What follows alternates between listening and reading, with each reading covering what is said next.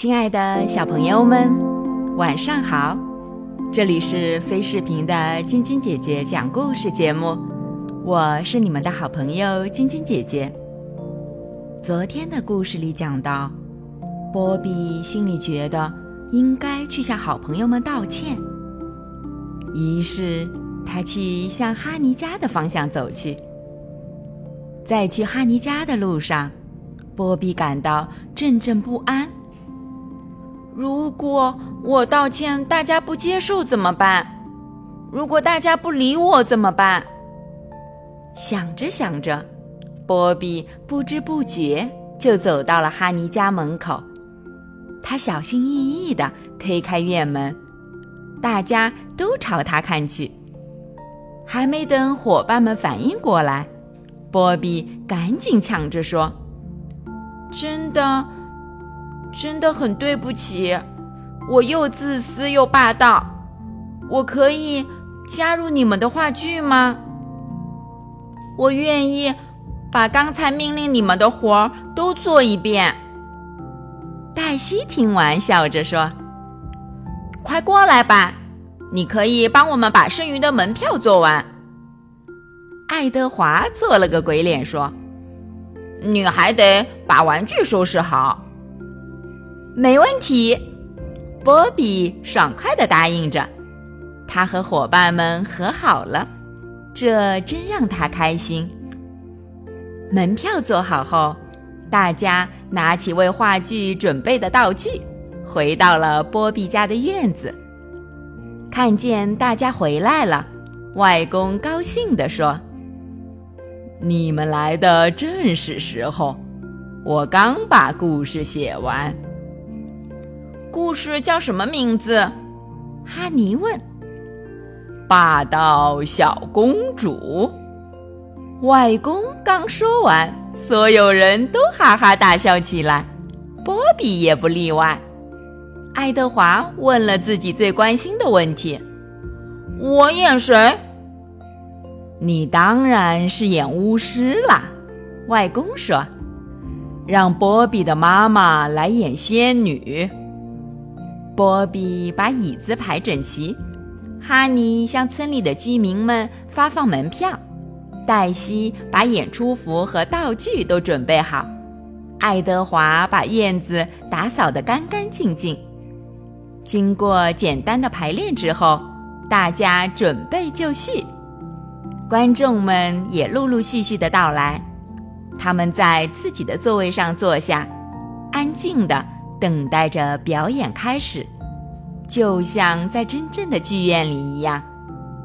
等哈尼放完门票回来，话剧就可以开始了。黛西、波比和哈尼穿着漂亮的演出服，走到舞台中央。外公在舞台的一侧念起了旁白：“有一天。”波比公主和哈尼公主正坐在宫殿的花园里，和他们的妈妈黛西皇后一起，享受着美妙的下午茶时光。一切都是那样的宁静美好。突然间，天空一片漆黑，空气也变得冷冰冰的。可怕的巫师来了。这时，爱德华披着一块大斗篷，冷笑着走上舞台。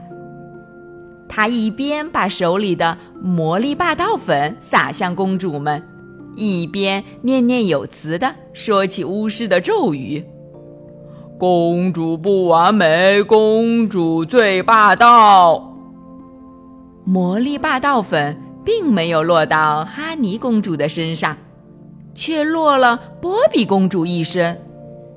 从那以后，波比变成了全世界最霸道、最自私的公主，所有人都叫她霸道小公主。时间一天天过去，波比公主越来越孤单，越来越伤心。可也变得越来越霸道，越来越自私了。失去了从前的波比公主，哈尼公主和黛西皇后非常伤心。他们去了很多地方，寻找能够帮助波比公主解除魔法的人。一年过去了，就在他们打算放弃的时候，一个仙女降临在他们面前。这时，波比的妈妈穿着漂亮的银色仙子纱裙，轻盈地来到舞台中央。她的背上还有一对仙女翅膀。她走到波比面前，把一些闪亮的魔法玫瑰粉撒在了波比的身上，又挥了挥手里的魔法棒。再见，霸道小公主。她在嘴里念着。终于，那个美丽善良的波比公主又回来了。波比公主、哈尼公主和黛西皇后一起，把可怕的巫师锁进了高高的塔楼里，并扔掉了钥匙，从此再没有机会去害人。美好的生活又重新回到了他们身边。表演结束后，波比、哈尼、黛西、爱德华、外公，还有波比的妈妈，一起朝观众席深深地鞠了一躬。热烈的掌声和欢呼声持续了好长一段时间。这真是一个完美的表演团队呀！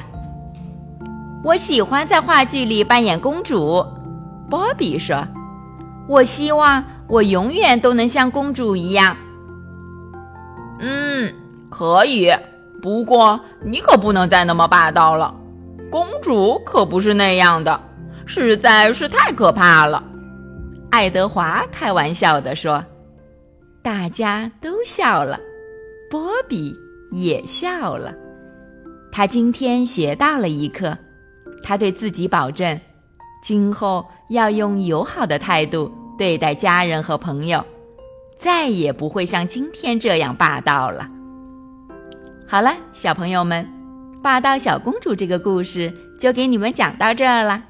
今天是上海市七宝中心幼儿园李维嫣小朋友的生日，晶晶姐姐和小点点还有小朋友们在这里祝我们的七七小公主生日快乐，每天都开心快乐的成长哦。喜欢晶晶姐姐讲故事节目的朋友们。可以关注微信公众号“飞视频”，收看我们每天为小朋友们精心准备的视频节目。也可以通过喜马拉雅收听晶晶姐姐讲故事电台广播。宝贝们的家长可以将小朋友的生日、姓名和所在城市等信息，通过飞视频微信公众号发送给我们，我们会在宝贝生日当天送上我们的生日祝福哦。好了，小朋友们。祝你们做个好梦，晚安。小点点也祝你做个好梦，晚安。